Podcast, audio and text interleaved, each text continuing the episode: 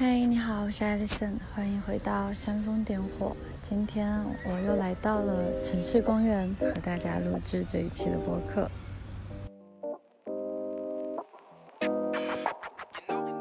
大家应该会听到一些风吹过的声音、鸟鸣的声音，还有喷泉的落水声、自行车的声音，可以让他们都啊，还有交通的声音。对，虽然是在一个比较大型的城市公园，但是好像还是可以听见一些交通的声音。这真的就是为什么。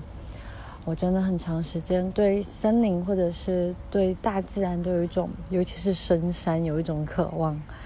就是不管在城市走到哪里，它是再好的城市公园，好像你总是在驻足之间都可以听到一些人工的声音吧，或者是可以听，尤其是车轮的声音。可能真的全部都换成电动车以后，我们人类可以迎来一次新的宁静的体验了。我们今天的主题是，终于正式的来到了自我觉醒系列的最后一个话题——无我。虽然我在上一篇已经初次的探讨过无我的这个概念了，是在幸好我没有成为一位妻子那一篇跟大家聊过。那是去标签化的第一步，是至少从身份、从外在的角度来看，把标签先拿掉，然后再看到自我。那在这个时候就会发现，那么什么才是我呢？无我究竟是什么呢？我在深刻的思考和探索当中，发现它其实和自由意志不可分割。所以，我们今天的话题既是无我，也是自由意志。这自我觉醒的四个主题：无常、圣言、当下和无我。我用了近一年的时间，然后大家一起探索。谢谢你们仍然在这里。开始以前，想先欢迎你来到我的播客《煽风点火》。这是一档个人成长的节目，是我这些年来的探索、攀爬与好奇。从对人生的思考到对自我的剖析，由科学理论与个人经验支撑，和大家分享一次次的清醒与一些些的实用日常工具。一起创造生活里的小幸福。无论是提到的书籍，还是人物，或是生活的经历，他们都是我切身一步步走过、实践过的内容。我希望可以借着播客的陪伴，与你共度这一场不可思议的生命存在。播客的内容与选题都来自于个人在生活当中遇到的困境，以及对其的解惑。这不是一档以盈利为目的的商业节目，没有对热点的追逐，甚至没有定期的更新，但是由衷的真诚。如果你希望支持我多多创作内容，可以到我非常佛系却诚意经营的淘宝小铺购买遵循极简原则的产品，包括瑜伽垫，或是参加我的瑜伽冥想课程。当然，哪怕只是对播客的留言、转发、分享、点赞，都是最好的支持。我非常感激可以在这里和你相遇、相知、相伴。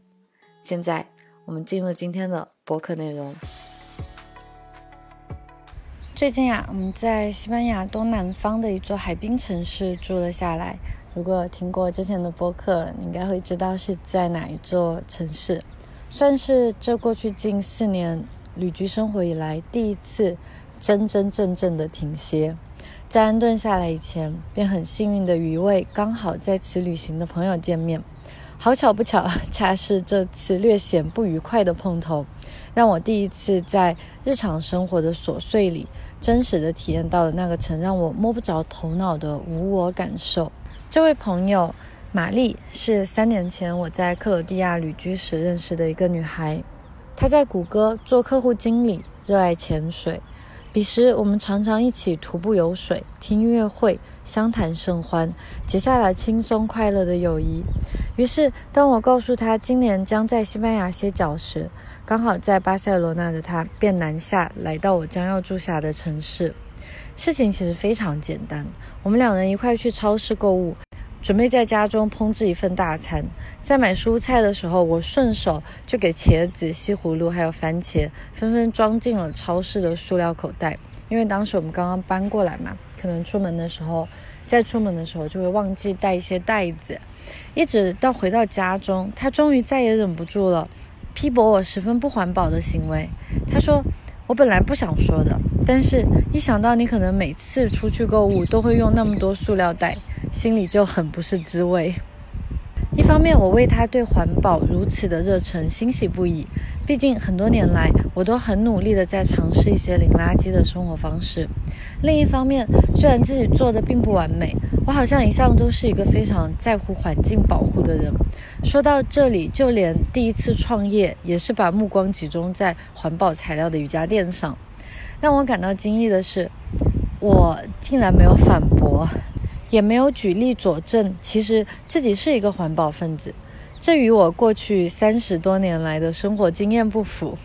虽说一直都不是那种强烈要强的性格，但是我一向不害怕维护自己的观点而直面冲突。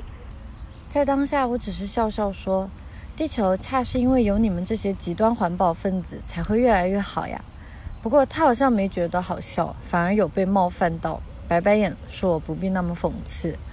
原本轻松愉快的重逢氛围，就这样和塑料袋一样拥有了窒息感。第二天，我在早晨九点泡茶的时候，手机刚刚连上网络，WhatsApp 频频闪现一连串信息的时间轴是凌晨两点多，甚至延续到三点半，是他发来的。看来玛丽她又一夜未眠。他在短信里道歉自己对他人的评判，又极力反驳我的中庸之道。最后，再表达了失望的心情。我看着这一连串情绪的过山车，再回看自己，竟然真的没有去解释的意图，才发现，这算是我这些年来首次真的、真的不在意别人是如何看我的。当然，为了关切到我们之间的友谊，也为了平息他敏感的情绪，让他感到安心，我最后还是选择约他出来，心平气和地告诉他，其实我很在乎环保。所以说手段是一样的，是去解释自己，但这次的出发点和我从前那种极力去辩驳、去维护自己的感觉很不同。我不是在乎他将如何看我，而是尝试沟通，至少不让他产生误会。是的，我知道啊，从外界来看，从小到大，我似乎都是一个不在乎别人眼光的人，不然怎么会叛逆又炙热？确实，我一向都不太在乎物质的光鲜，对包包的品牌、工作的职称，甚至是婚礼的排场，一点都没有上过心。但是不得不承认的是，我的弱点全在内在了呀。我确实不在乎别人表面的风光与奢华，在过去写作的这近四年来，也从来没有任何人设。但是我隐约是担心别人认为我很肤浅、愚蠢又平淡无奇的。这些年来的个人成长与试探，确实让我看见了自己种种的优劣势。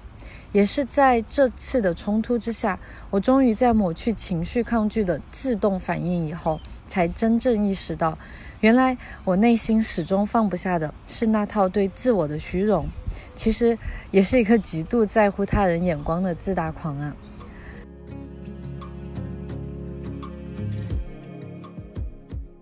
那天早晨，没有了傲娇，也没有对玛丽误解的责备，或是急于解释的那种躁动的心情。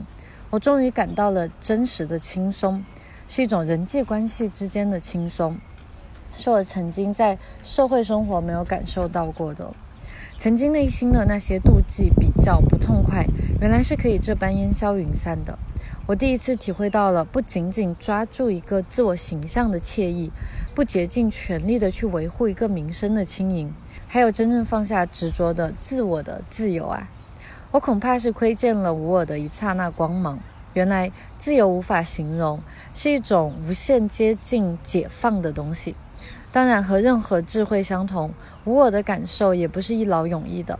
它和无常、圣言、当下，甚至去掉标签都是一样的，需要维护，需要练习。只是我只有在亲身体验过、得到过、验证过，才有分享的资格。我们来聊一聊自我的陷阱吧。我是什么构成了一个我？小时候，我常常在夜深人静。搭配着隔壁房间爸爸的鼾声，思考一个问题：为什么我是我？妈妈是妈妈，爸爸是爸爸。对于妈妈来说，她的我又是哪个我呢？懵懵懂懂，如此这般便度过了童年。这个难以言述的问题，却终究无法绕开。思来想去，也无法理解，为什么偏偏我是我，却不是昨天遇到的蚂蚁？又为何我说话的声音是这样的？玩伴也各有各的小心思呢？一直到生命周期的某一刻。是与人类发展过程相互映照的历程。当史前的智人开始将自己与周遭环境事物区分开来，走向个人化，走向追寻、探索、渴求一个自我的过程，我们就把它称为成长。它就像是我们人类在进化过程当中，从动物转变到我们现在理解的人类的一个进程吧。个体的自我意识逐渐成型。曾经那个与自然与父母融为合一的孩子，曾经那个与自然与父母融合为一的孩子，突然开始看见了自己。是这样，我从父母的怀抱里脱离出来，成为了一个剥离于他物的自己。也是在这个时候，拥有了自我意识，一个真正将我们与动物区分开来的认知过程。我开始在意别人对我的看法。我穿的衣服、说的话、听的音乐、留的发型，都要有一定的态度。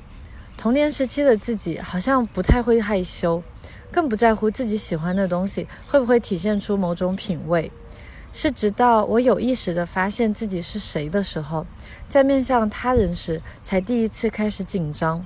因为是在这时，终于意识到有一个需要被维护的自我，它包含了我的外形、举止。谈吐和思想，甚至在社会意义上，我也正式开始拥有身份，拥有学校的分数评级，还有未来工作月薪的等级。好像人生从与自然的合一，变成了与自然与他人的竞争。说到底，长大成人是一个从无我的天然无知状态到有我的个人发现。也正是因为人类超强又神秘的学习能力，将我们与地球上其他生灵区分开来。只是在第一次拥有了自我意识以后，我们也迎来了不可避免的努力将自我融合进社会他者的过程。最后这一步成为了大多数个体逃避自我、逃避自由的选择，全然的将自己沉浸在无形的制度与相互间的比较之中。其实就是情不自禁地去参与社会虚构的游戏，比如名望、地位、金钱的累积，大到我们的人生观、价值观判断，也小到在意穿着的一份 logo。德国社会学家弗洛姆点出，一个对社会适应性好的人，常常抛弃其原来的真面目，希求逐渐改变成社会希望中的人，以致所有的纯真的特性与自然个性一扫而尽。这时，我就想起了梁朝伟在《花样年华》的一幕，他在办公室的热闹中，看向窗外时，渐渐消失的社会笑，那种深沉的怅然若失，不一定只是因为爱情的烦恼，也是人生的一种怅然若失。弗洛姆指出，这种离开与自然、与父母合而为一的原始关系，便是孩童走向个人化的第一步，个体独立于社会集体是自由的第一步。它理所当然地带来力量，却也隐含着日益的孤独，甚至是恐惧。毕竟，正是原始关系给予我们安全感、相与感与归属感。一旦个体从世界脱颖而出，走向看似自由的道路，便会经过层层关卡与试炼。那些来自于内心对融入集体的渴望，或是自由的重负，都可能会压垮一个不太成熟的自我。然而，逃避自由的代价是深层的无助与不安。于是，一般人轻易便放弃个人独立的冲动，将自己完全隐没在外界之中，又一次在某种程度来说失去那个突然惊醒的自我。我最近和一位西班牙朋友在附近徒步的时候，我们聊过这个话题。他在日本京都生活过两年，在他的眼里，他从来对亚洲文化都没有过了解。然后他是因为工作来到了日本，去到了日本。就他的观察来说，他认为日本人非常的害羞。但是另一个层面上来看，日本人真的非常的尊重集体，他作为欧洲人感到很难理解。这时，我们在共同讨论之中，我才发现，其实作为亚洲的文化当中成长过来的人，可能我们从小到大真的很少有时间完完整整的经历过独处。我们一般是一个大家庭。我们在念书的时候，甚至是住在四人间、六人间，还有八人间的那种宿舍，对不对？一直到我研究生毕业以后，我才第一次搬出了学校，但是也是和室友的合租。好像，当然，这一个趋势正在慢慢的转变。我们新的一代的中国年轻人正在面临孤独，面临独处。但是，我认为这种阵痛是值得的，是一个我们面向个人化，就像我们在。就像我在数字有名的那一期去讨论过的，孤独它不是一个贬义词，也不是一个褒义词，而是我们人生，我们面对人生的时候，本来就是自己去面对的，只是说通过孤独或者通过我们的生活的环境，它会放大这种孤独，那同时也会更加的锻炼到我们的韧性。当然，这样的臆断毫无意义，毕竟繁华喧嚣中的孤独感，并不是放弃自我才特有的。即使是隐没于社会当中，或者在一个热闹的大家庭当中持续的生活，那不是说孤独就不存在，那不是说寂寞就不存在。孤独好像是一种与生俱来拥有自我意识的代价。从进化心理学的角度来看，这很矛盾。我们是社会性动物，原本就是要失去一些自己的，可是对自我强烈的追逐，又会陷入另一种灾难。这是我们接下来要聊到的自我的陷阱。有这样一个故事，在日本江户时代，有一位武士向白隐禅师求道。他问：“天堂和地狱有什么区别？”白隐反问：“你是谁？就凭你这般粗鲁之人，也配向我问道？”武士勃然大怒，随手便抽出佩剑，动了杀心。白影不慌不忙地说道：“这就是地狱。”武士猛然一惊，醍醐灌顶。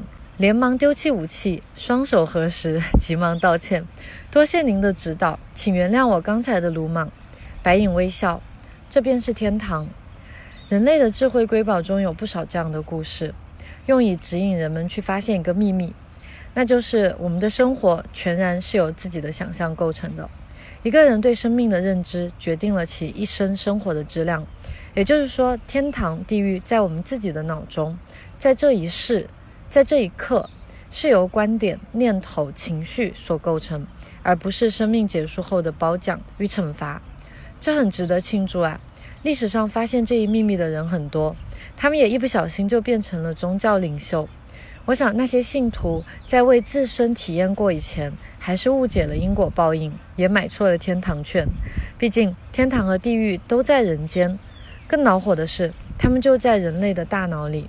当一个人充满防备之心、圆滑狡诈，那么这一生的体验莫过于地狱的试炼，因为他在看待别人的时候，仿佛别人也充满了防备，仿佛别人也非常的圆滑。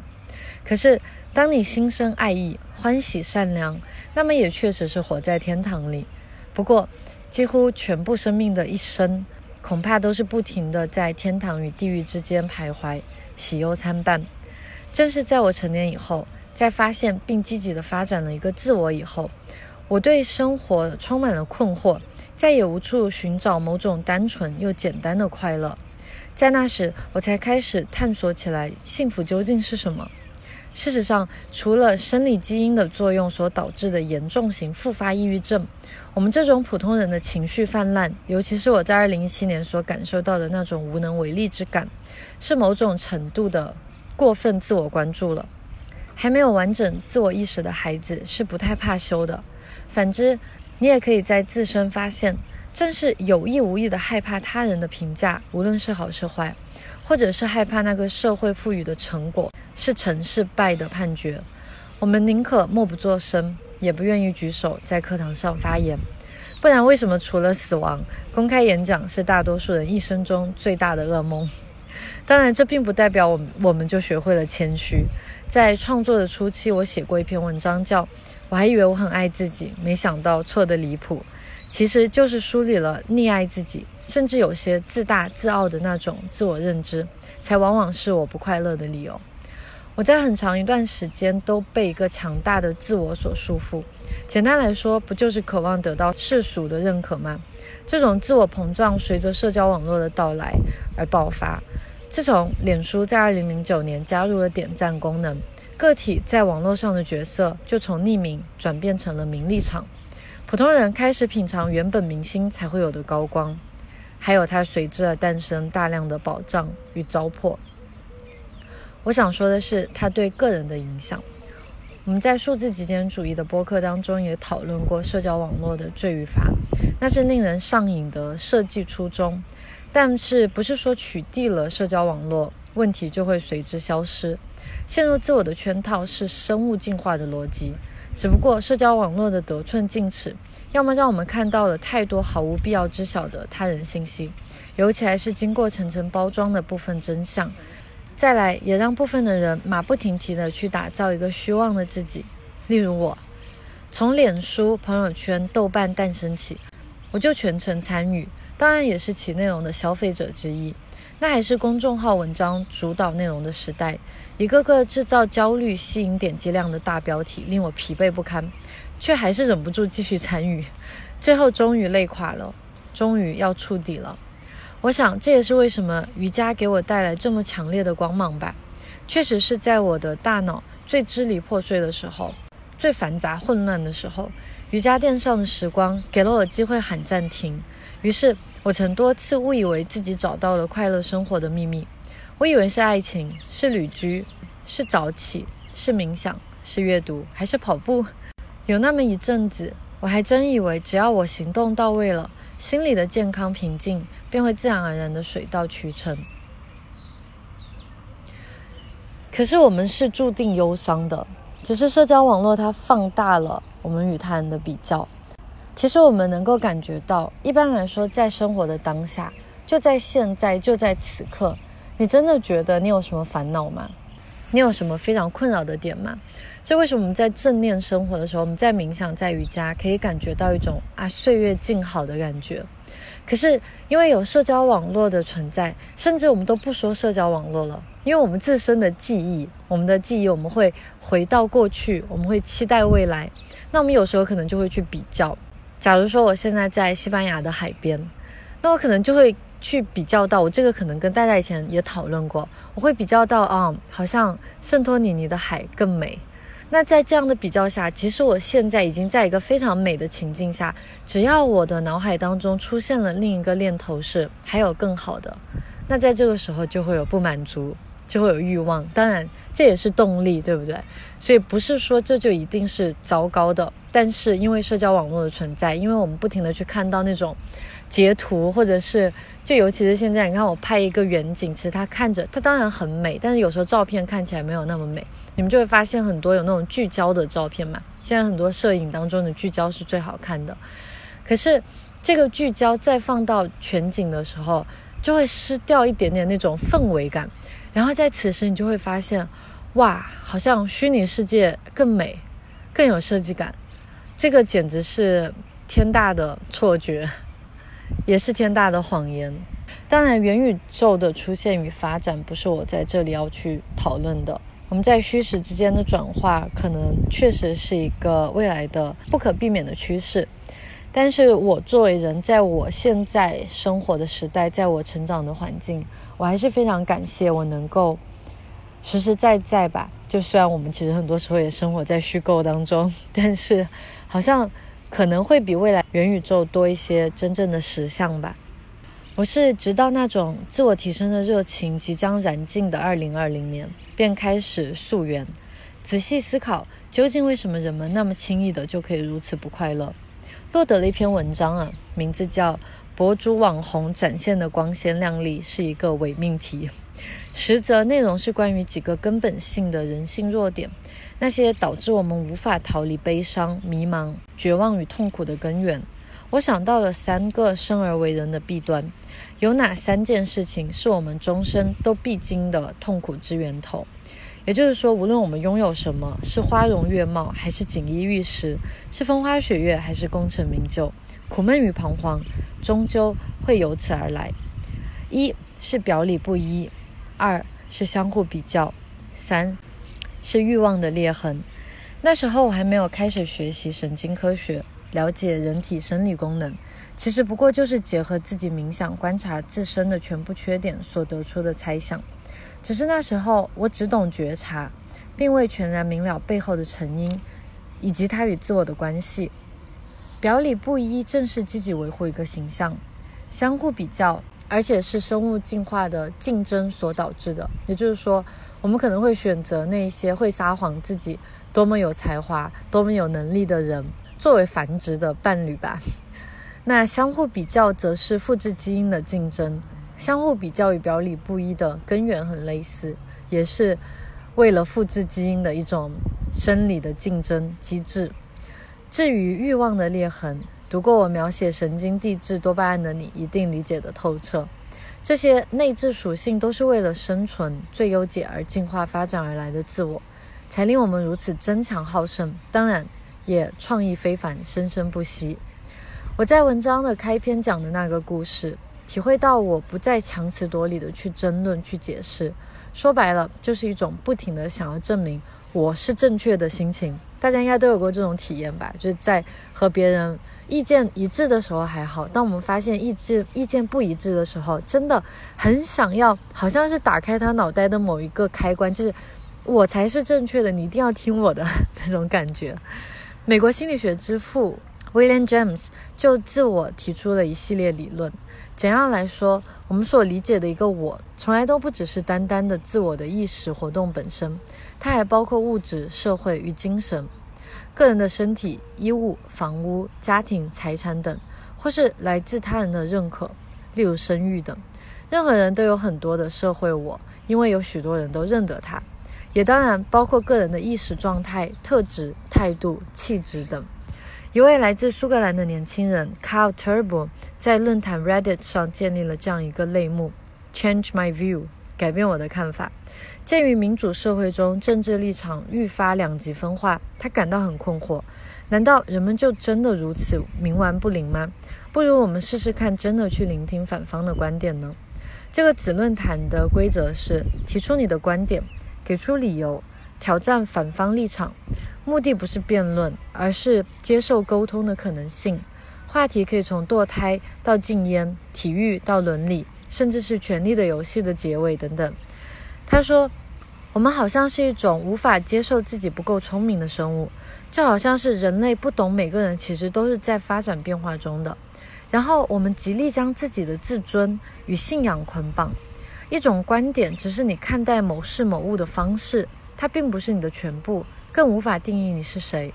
这让我想起在特朗普当选美国总统那一年，我因为无法苟同他的人品，始终无法理解任何选择支持他的人。”也因此和大学时期的外教断交。这位外教确实有一点种族歧视，他没有试过去了解奥巴马。我记得在零八年的时候，他就向年轻的学生传递奥巴马因为是黑人，所以很垃圾，而且他还说自己接下来四年都不回美国。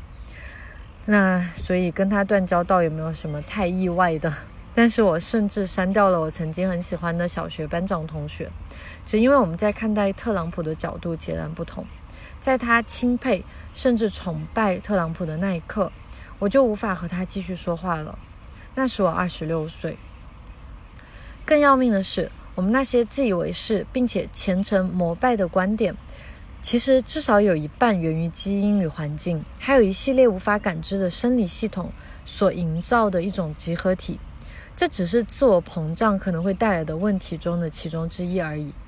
死守自己的观点，就是在死胡同里拼命找出口。从更专业的角度来看吧，心理学家乔纳森·海特在《象与骑象人》一书中总结了人类不幸福的三大根本成因：一是情感启动效应，也就是我们在讨论语言的那篇中提到的二元论，喜欢与不喜欢的自动判断会导致我们去争吵、去争吵、去比较；二是负面偏好，即我们也多次提到的禀赋效应。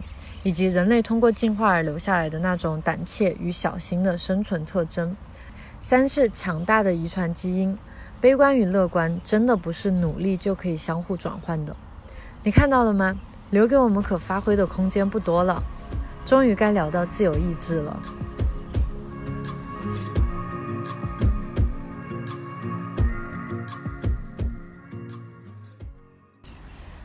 自由意志这个话题简而言之大概率我们是没有自由意志的。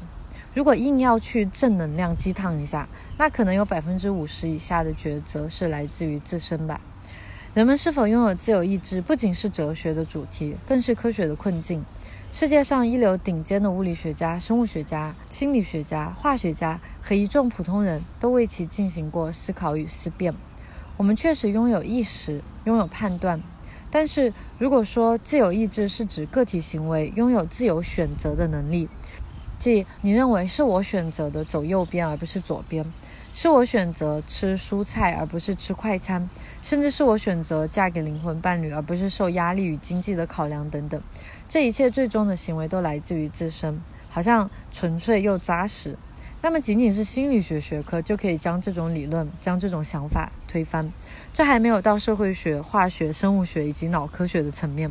在我们进入学术例子以前，我想先讲讲在自我身上发现的与生育的关系吧。生孩子这件事情啊，三十岁以前，我觉得自己活得自在、自主、自足；到三十岁以后，生孩子可能就不再是打引号的我的选择了。去年夏天，我旅居到大西洋的一座葡萄牙小岛，每日沿着盛夏绽放的花色踪迹去散步。总是会听上一期徐文斌老师讲《黄帝内经》，虽说中医博大精深，它全然局限于农业社会的养生哲学，还是无法将我说服。不过，在一集聊到女性的主题里，徐文斌老师的解读令我记忆犹新。《黄帝内经》中有列出男女发育、成长到衰老的阶段性描述。徐老师指出，我这里是凭记忆在转述啊。他说，一位女性。是要在绝经以后的更年期，才第一次完完全全的脱离出她母性的限制。他的意思是，在终身荷尔蒙分泌波动的末尾，女性终于再次迎来如孩童般的宁静。是终于在这时，她不再为外表、为争宠、为子女、为他人而活了。他终于可以毫不在乎别人眼光的去跳广场舞，毫无顾虑的过自己的生活了。他的这一段分析当然令我兴奋不已。我赶紧转发给也是在退休以后热爱上徒步的妈妈去听。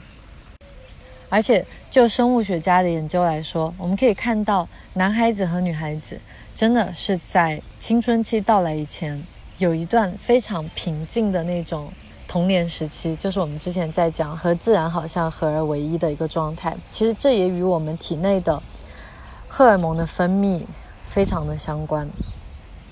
对于我个人来说，它意义非凡，因为恰恰是在那些时日里，是我作为数字游民再一次启程，离开德国，离开熟悉安逸的环境，回到波动的旅居生活以后，内心深处燃起了无法道明的微小渴望。其实就是在三十一岁以上的日子里，也不时会迸发出对生育的那种渴望。我开始明白，不是社会在逼迫女性生育，而是在此基础上。作为一名女性，数百万年来的物种进化所赋予我们对生存的追求，是从青少年时期第一次月经来潮、生理周期轮转的基因故事。生命的不息正是来自繁衍。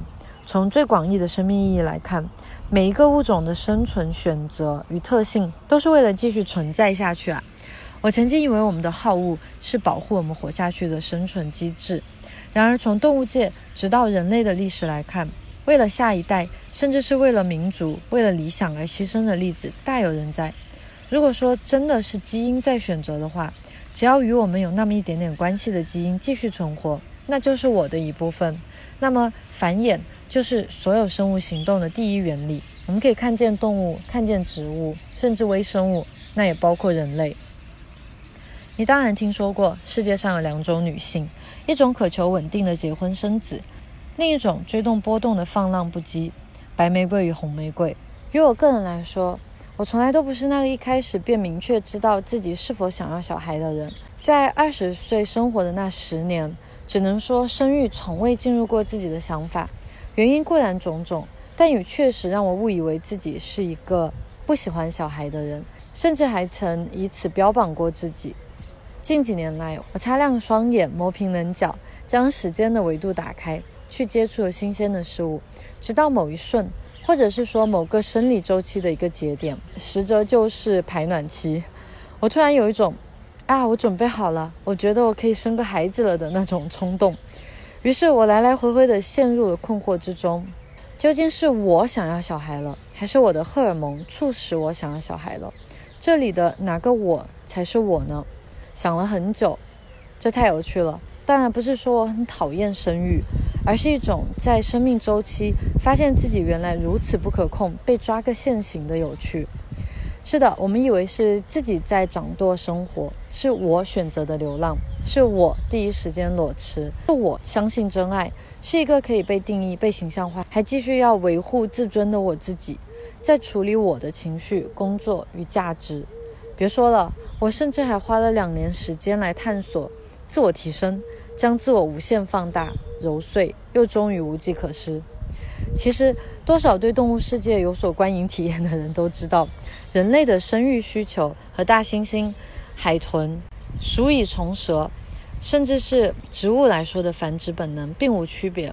人类社会的结构不过是一个复杂版本的动物世界，只是因为我们玩弄语言、建造桥梁、沉迷网络，不代表人类就更高级、更接近神性。毕竟，马儿狗儿也会吃蘑菇，进入性灵性世界吧。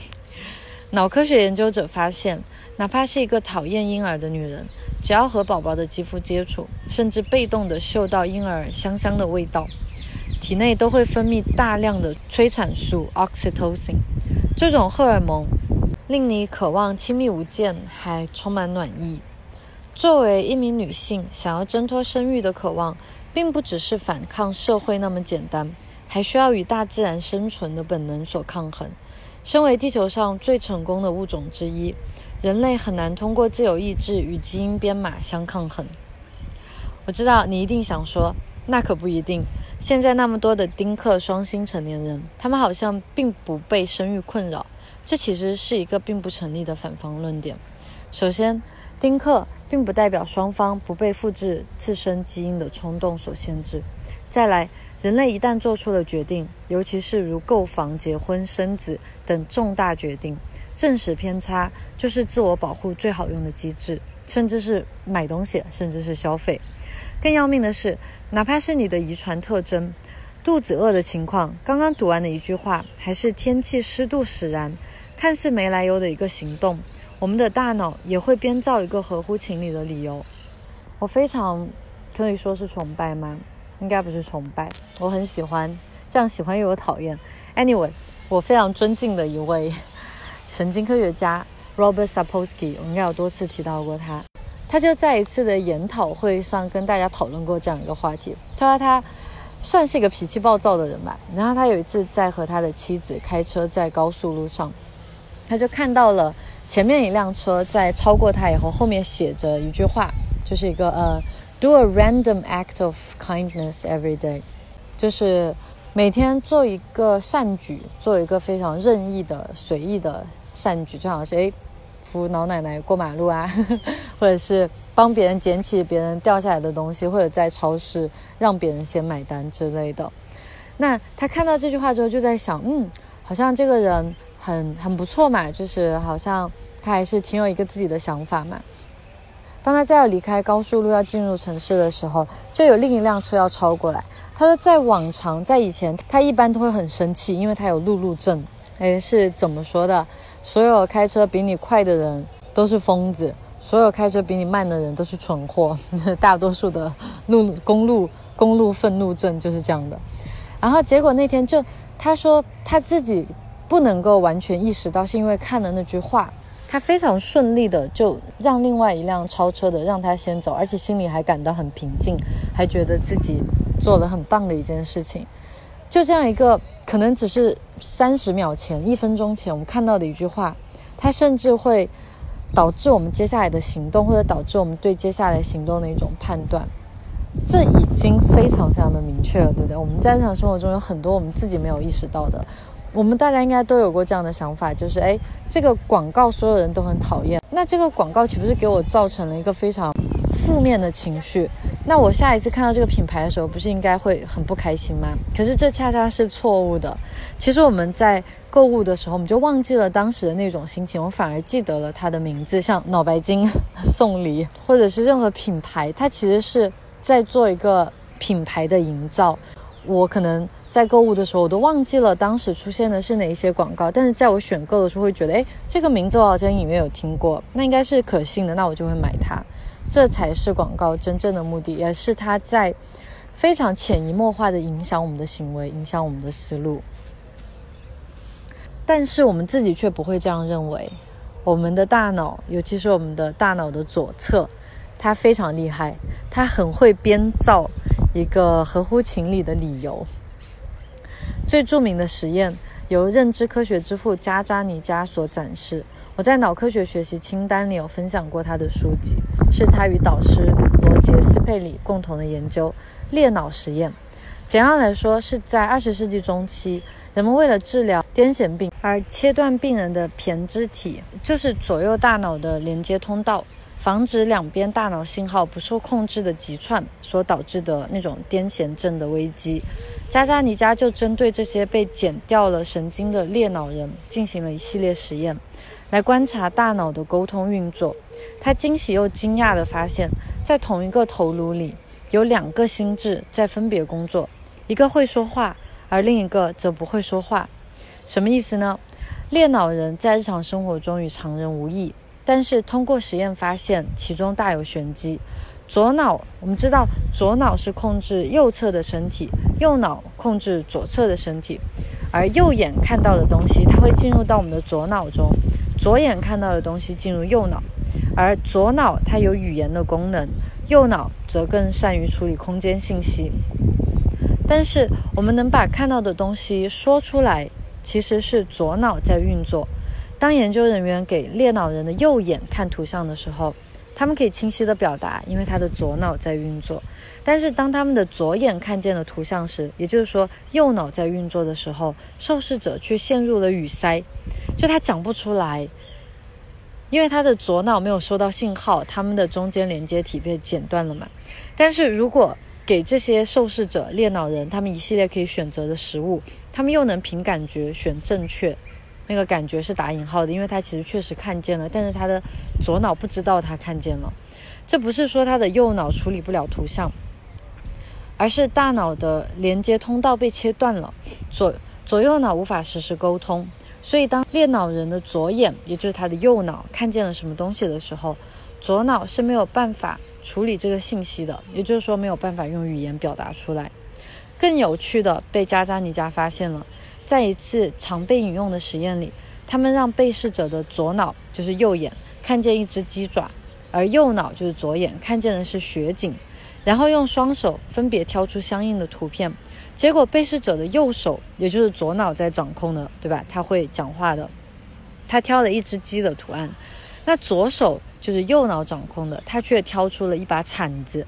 那在这时候，你要知道，当实验人员去询问他为什么你选了一只鸡和一把铲子，受试者他会不假思索地回答道：“因为要用铲子去铲鸡舍。”也就是说，猎脑人啊，他的左脑没有看见雪景。但他的右脑看见了，可是右脑却不会讲话。那最后会讲话的那个就随便编一个理由，而且看上去很合理，对不对？他自己也觉得非常的合理。对啊，我选我的，我选择了铲子，就是因为我的右眼，也就是我的左脑看见了鸡舍呀。那铲子就是要去铲鸡舍的。可是实际上右脑看到的雪景没有办法沟通到左脑去。我们可以看到左脑他真的很厉害，他很会编造一个很合理的理由。根据这些实验，加扎尼加提出左脑起到的解释器的作用，他总要在事后为主体的行为去找出一些貌似合理的理合理的解释，实则是毫无根据的。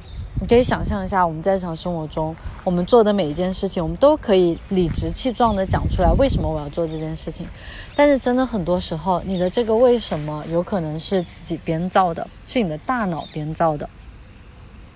当然，我们大多数人是没有被切断神经的。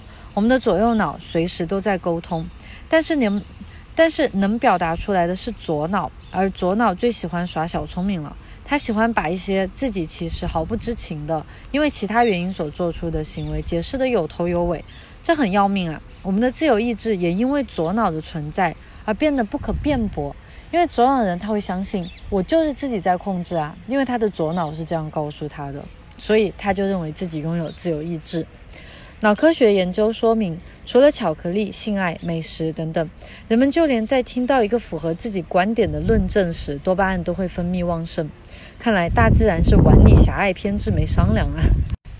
所以，我们是真的需要运用理性，或者是多走一步，才可以达到理性吧？就是我们在有一期播客，有一篇文章也有聊过这个话题，就如何避免自己变成一个。顽固又狭隘的成年人，因为成年人真的好像会把路走得越来越窄哦。心理学上有许多著名的实验用来解释我们的行为是如何受内外因素所影响的，甚至说你根本不用看什么专业的研究，把目光投向自己，就可以清晰地看见自己是如何被环境以及自身的基因所限制的。铺天盖地的广告有没有让你产生某种心情？夜里闪烁的鬼影有没有让你肾上腺素瞬间激升？都不说不可控的基础生理反应与自身免疫系统了，就说刷着手机的你是怎么被社交网络套牢的？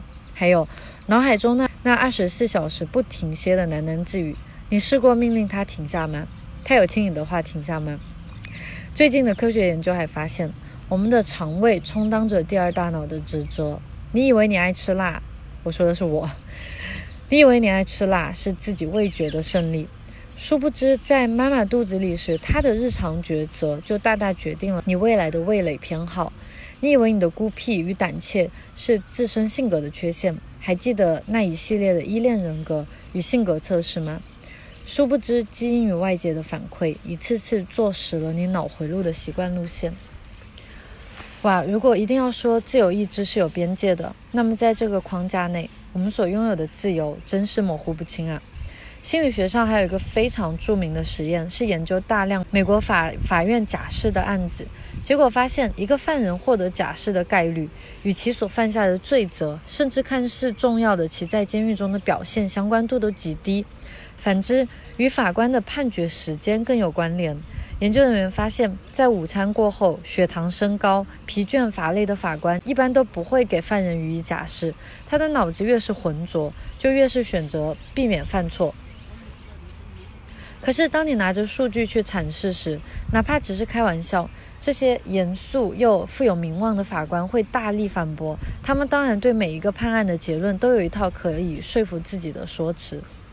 食物、环境、基因。对法官的影响都如此了，更何况是我们普通人，还有历史上那些臭名昭著却被列为英雄的战争分子。是的，自我的陷阱可不仅仅只是影响个体的幸福感，它关乎世界级的沟通能力。掀起战争的那个人是自大狂、虚荣、自我中心的集中体现吧。我给自己的建议是，别把自己太当回事了。事实上，就我们一生的偏好来说，它当然是复杂的构成，并不是说某一种荷尔蒙，或是大脑发育的某个特点，或是某种可控制的外在环境，就可以定义，就一定可以定义并预测个人的一切行为。认清我们拥有的自由意志少得可怜，并不是说认定了决定论，好像生命的体验原本既无意义又毫无办法去抵抗命运，不是这样的。比较违反直觉的是。只有在我们认清了自己是没有自由意志的时候，我们才有可能拥有那么一些自由。也就是当你全身的细胞都在尖叫“我想吃薯片，想吃蛋糕”，但是你却停了下来，多想了一步，而阻断了被生理机能牵着走的线索，或是带着新的体验去继续放纵，也是在我更加详尽的去学习理解女性荷尔蒙的始末，让我提前在更年期以前便获得了更多的平静。但是还是要承认。周期生理转变不是以我一己之力就可以抗衡的。我现在只能察觉，当然不可以预防。毕竟我也没有办法自主去调整自己的雌激素黄体酮的分泌啊？再讲一个禅宗的故事吧。这次是中国的历史。据说唐朝的一位丞相是一位坚定的佛教徒，他总是一副好学又谦逊的姿态。一次，在访问寺庙的间隙，丞相问当地的住持求道，他想知道佛家究竟是怎样看待执念的。住持表情瞬间凝固，他目不转睛地看着丞相，这是个什么愚蠢的问题啊！丞相勃然大怒，又立刻辩解自己确实虚心求佛，并指责住持实在不该如此傲慢。住持这时才笑容可掬地说：“您看，丞相，这就是您对自我的执念。”丞相紧紧抓住自己的身份，还有自己心目中优待自己的形象，像极了我们一言不合就破口大骂的情景。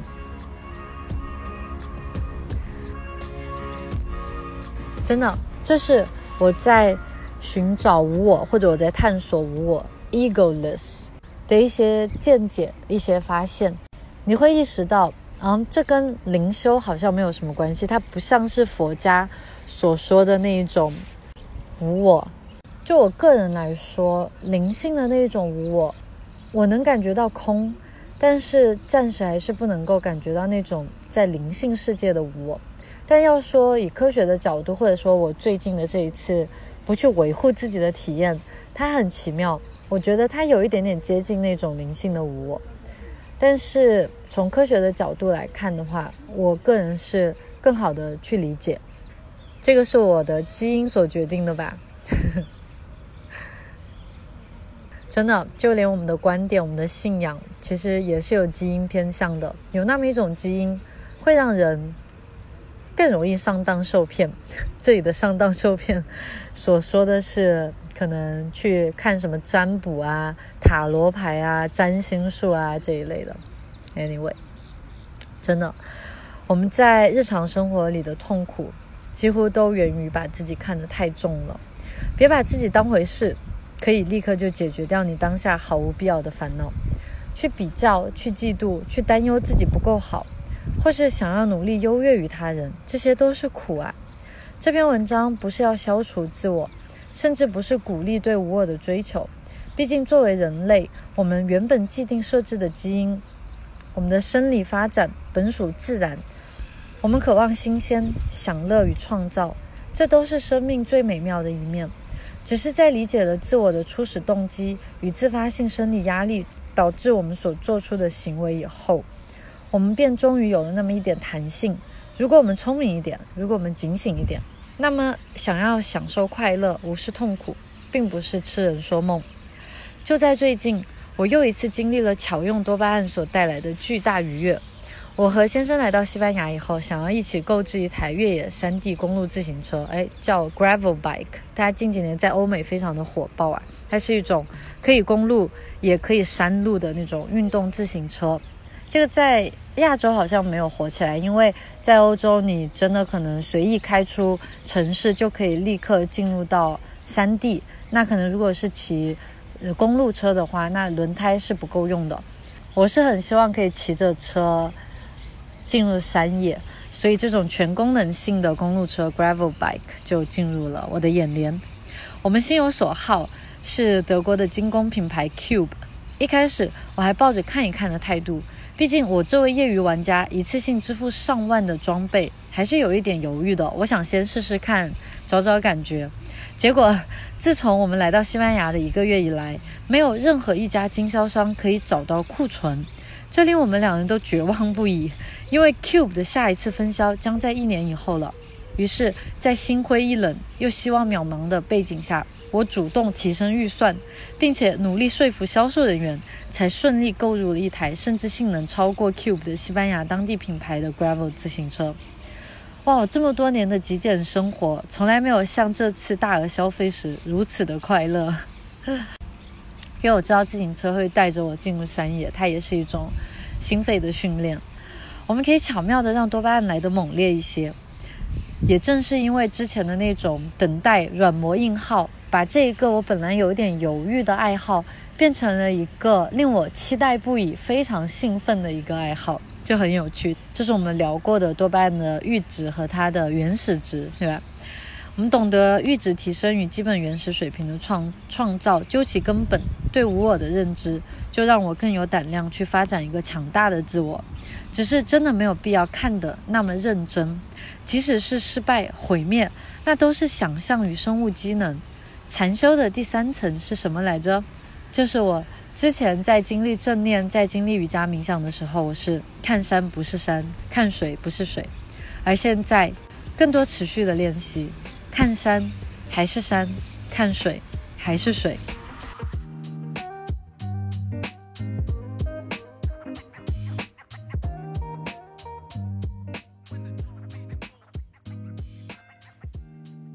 爱因斯坦曾经引用过叔本华，他说：“我认为，在哲学意义上，人类根本没有任何自由可言。每个人的行为不仅受限于外在的压力，还受限于内在需求。”叔本华说过：“人虽然可以为所欲为，但却不能得偿所愿。”他的德文原文是：“Der Mensch kann tun, was er will, er kann aber nicht wollen, was er will。”就是说，我们确实在朝着自己的渴望前行，但是我们却无法决定自身的渴望究竟是什么。嗯，没有关系，人类的欲念是共通的。实话说。我觉得自己恰恰是因为对无我有所体验，便做足了准备，回到那个物质又现实、荒谬又美好的疯狂世界里去了。它让我放下了许多的防备，放下了许多的偏见与矛盾。我感到自己张开手臂，选择接受，因为没有我，没有你，没有他。